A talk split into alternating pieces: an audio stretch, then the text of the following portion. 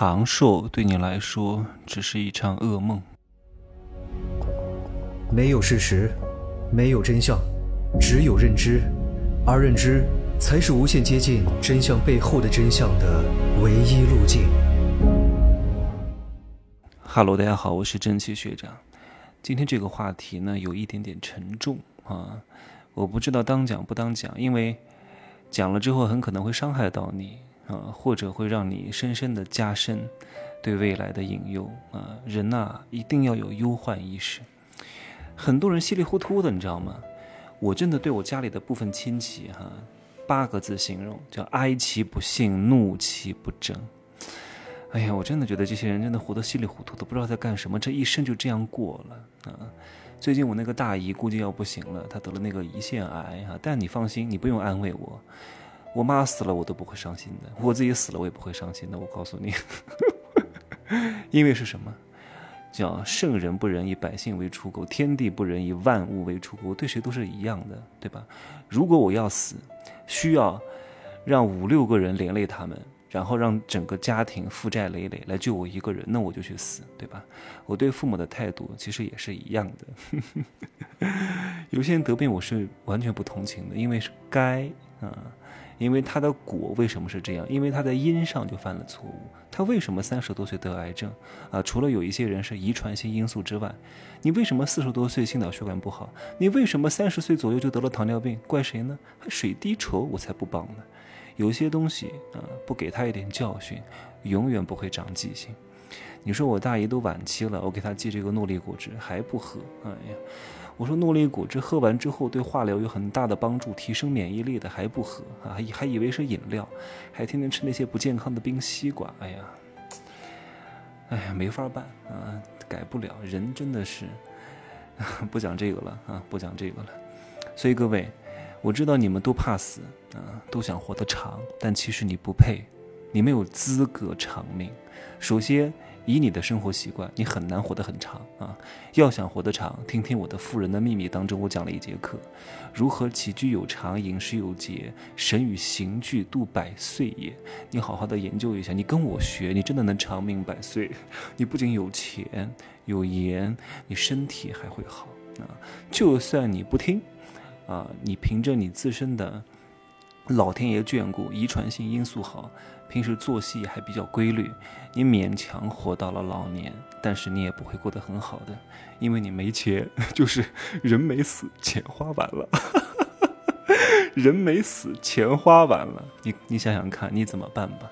我看你现在天现在天天夜夜笙歌，天天醉生梦死，天天消费主义，我看你以后怎么办啊？你就等着栽吧！我这个话放在这儿啊，各位。我建议你好好的去看一部纪录片啊！这部纪录片是日本 NHK 拍的，叫《老年破产》。这部纪录片你看完之后，你就会痛定思痛。人呐，人永远教会不了人，只有事儿能教人。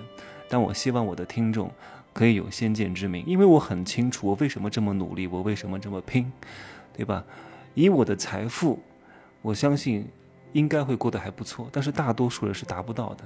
你以为你上个班，你就可以上一辈子吗？还有很多人误以为经济发展一定会蓬勃发展，这些人都没有看过历史，真的。有些人活得稀里糊涂的，不看看历史，不以史为鉴，未来的发展是什么？未来的发展都是历史的不断轮回呀，对吧？还有些八零后生出来之后。不管是八零后还是九零后还是零零后，生出来之后觉得，哎，和平不是很正常吗？他把一个偶然性的事件当做了一个正常的事件，对吧？那你再往前推十年，七零年代发生什么事情？六零年代发生什么事情啊？这个我不好在节目当中讲，我估计很多人都已经模糊了这个记忆的碎片啊。然后呢，第二次世界大战离我们也没有隔太长时间的呀。他已经忘却了这些东西，还以为很正常啊！我们现在生活特别好哇，经济蓬勃发展，然后我工资特别高哇，我高杠杆买房，买个几千万的房产，然后消费主义每天都不剩，每个月月光，挺开心的吧？你以为会一直这样下去吗？对吧？我不好讲什么啊！你们看看日本啊，看看日本，在高速繁荣之后，陷入了一个什么样的境地？而这部纪录片讲的就是这个日本现在的这帮老年人，那不是那种八九十岁的哈，都是那些六七十岁的，他们都是八零年代日本经济飞速发展的时候，各种外企的精灵、白领做生意的人。啊，跟现在所谓的这些高材生，跟现在这些所谓的金领白领是一样的，当时也是风光无两，LV、GUCCI、Prada、Hermes，对不对？照样拎着呀，啊，过得特别潇洒呀。可是现在呢，对吧？你看看他们现在生活的境遇，他们的父母还没死啊，因为他们的父母算是。这个现代科技第一波人，所以都八九十岁还健在啊。那这帮人呢，会面临着一个什么样的境地呢？他们虽然是八零年代的白领和精灵啊，哪怕他是什么早稻田大学的、什么东京大学毕业的高材生，但是中年依然找不到工作啊，因为日本的经济泡沫，中年失业、裁员。存款也花完了，很多白领还算是有点观念的。我看到其中有一个老人啊，在四十五岁之前。存了一百三十多万人民币的等值日本货币，结果到现在花的差不多了，因为他的父母还需要赡养，父母也没有养养老金，还要请护工来护理，每天入不敷出，也没有经济来源，养老金也不够。然后他那不争气的儿子三十多岁也失业了，然后这不争气的儿子还生了几个小孩，也没人养，全靠这六七十的十岁的老人靠存款和那些微薄的养老金，养老金也不少啊，一万块钱左右啊都不够用啊，就靠这六七。七十岁的人养着一大家的呀，养上面养下面，就像一个三明治一样啊。所以很多老人到老年就破产了呀，很多老人就自杀了呀。我希望各位能够以这个为鉴啊，好好的规划一下以后自己的生活。嗯，而且这帮人。他们有的房贷还没有还完，他可能三十多岁买房，或者四十岁左右买房，那个时候是日本房价最高的时候，背负了大量的贷款，然后呢，四十多岁、五十岁左右失去工作，但是房贷依旧要还啊，对吧？支出没有变，但是收入减少了呀，对吧？以后。父母还生病，啊，这不争气的啃老族的儿子还要你来负担和照顾，所以很可怕的。你好好看一看，多看一看周边国家发生的这些状况，你就不能在这醉生梦死了，还要躺平，你躺平得了吗？我希望大家为了你的晚年，为了你的老年，为了你能够尊严的活到你生命的最后一刻，一定要好好的把我接下来讲的话用心记住。我真的是发自内心的来讲，因为各位，我们能够在这个平台相遇也是一种缘分。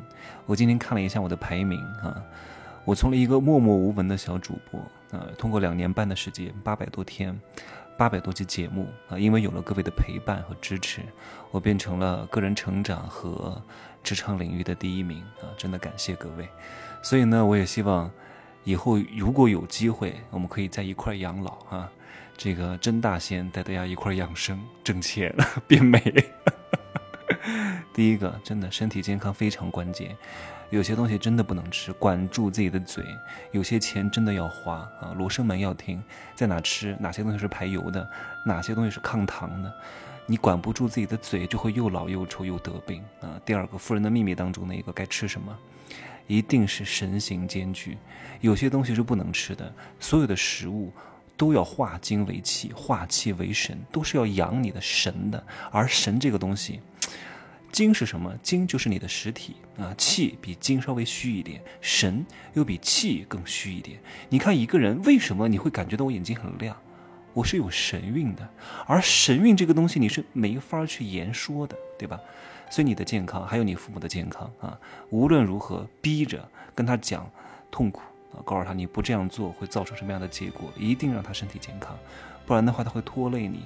该买的保险给我买，不要给我省这个钱，别指望水滴筹，好吗？对吧？给你的父母好好洗洗脑，对吧？这是第一点。第二点，如果你要生孩子，或者说你已经有了一个孩子想生第二胎，我建议你，不是不要生啊，谨慎量力而行。看一看自己的经济状况啊，你千万别觉得你会越来越好，这不可能的。这个事物的发展规律就不是这样的，对啊，你非得逆着规律去做事情，因为大多数人啊，他一生的巅峰就是在三十多岁，往后就会越来越走下坡路。各位，你明白吗？但是很多人都会讲，哎呀，被很多观念洗脑，哎呀，你不用担心高杠杆买房啊，除非你买的是一些地段或者升值空间非常大的房产，你会随着它的增值而越来越有钱。如果你买了一个一般的房产，而且是高杠杆买的，对吧？你听别人讲，哎呀，不用担心，你的工资会越来越高的，通胀会稀释掉。谁告诉你你的工资会越来越高的呀？这是哪个讲的呀？你还真信了呀？太逗了！贷款要还三十年啊，每个月还一两万啊，大城市的。请问你现在拿一万多，你到五十岁能拿三万多吗？你觉得可能吗？你到四十岁不被开除就已经是万幸了，好吗？不要想的这么乐观，孩子也是如此，你还别指望他给你养老，他不啃老就算不错了。不要把你的命运压在任何一个人身上，一切都只能靠自己，对吧？他懂得投桃报李，懂得乌鸦反哺，他能够有这个能力孝敬您，那是一份意外的惊喜。没有能力，你也别让他啃老，因为你要清楚的跟他讲，如果你。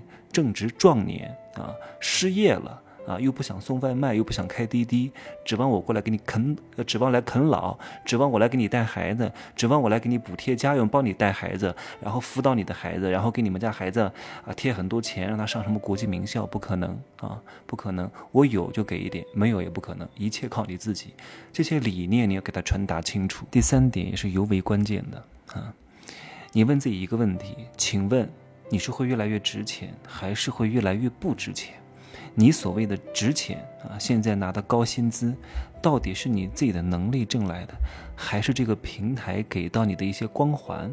比如说你是这个公司的元老，陪这个公司从草创到庙堂，花费了十多年的时间，你现在年薪八十万，但其实你不止年薪八十万，因为你是有元老的这个成分在里边，能够给你很多品牌溢价。如果这个公司未来三到五年没有了，倒闭了。啊，破产了，你再去找另外一份所谓的高管工作，你要打个骨折，很可能都找不到一个什么年薪四十万的工作，对吧？而你在这个年薪八十万的时候，养成了一些不好的消费习惯、消费主义，然后误以为自己未来会很好，高杠杆买房，有很多负债，一旦你的经济没有像之前这么好。这些成本怎么办？你想过这些问题没有啊？如果你越来越不值钱，我希望你现在就可以好好的思考一下，你要不要单独拿出一些时间做一些转型，做一些有复利的事情，不管是经验、智慧还是财富有复利的事情，多动动脑子。各位，我再讲一件非常严重的事情啊！哎，这个事情今天节目时间可能有点长了啊。我昨天跟一个朋友通了一个电话，我这个朋友呢。挺有钱的啊，一个月挣十几万左右。他跟我报喜说他在成都买了一个六百多万的房子，还是挺不错的。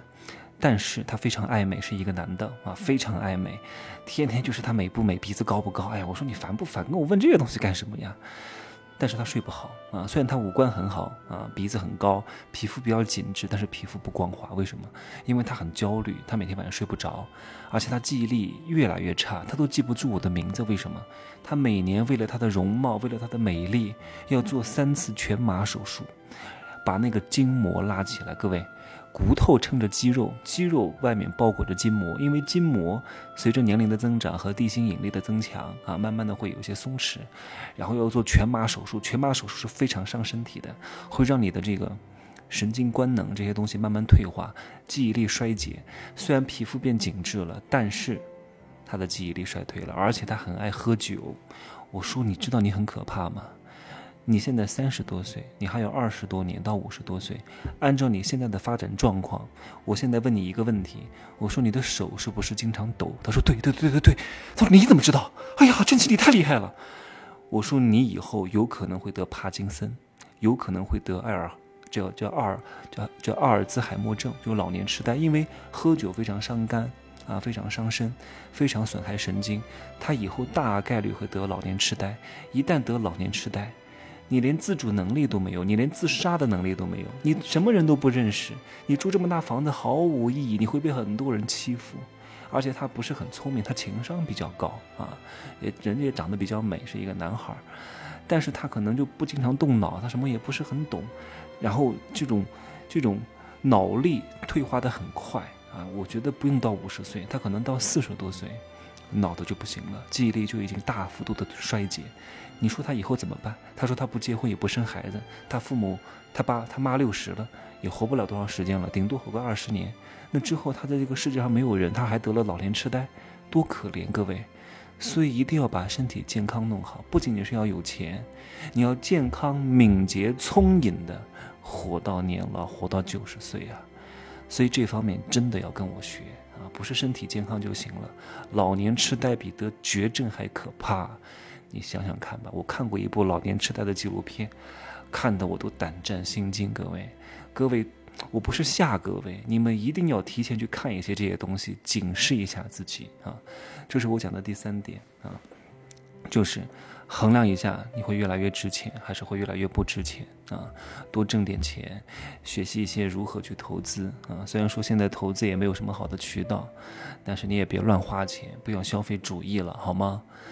最后讲一点啊，就是希望各位保持一个好的心理，就是想到八十岁的时候最坏的状况啊，做好心理准备，哪怕没钱，也穷开心，也挺好的。多多听我的节目啊，锻炼各位的脑力。希望各位能够健康，不要得阿尔茨海默症啊，也不要得帕金森啊，不然的话，以后点喜马拉雅都点不动了。都听不了了，还要让别人给你点，然后一听这个声音，哇，这个声音是真奇学长录的啊！对，你不，你可能都不知道我是谁了。哎，这个声音好熟悉啊，但这个人是谁呢？不认识了，真大些。就这样说吧，啊，感谢有各位的陪伴，加油吧。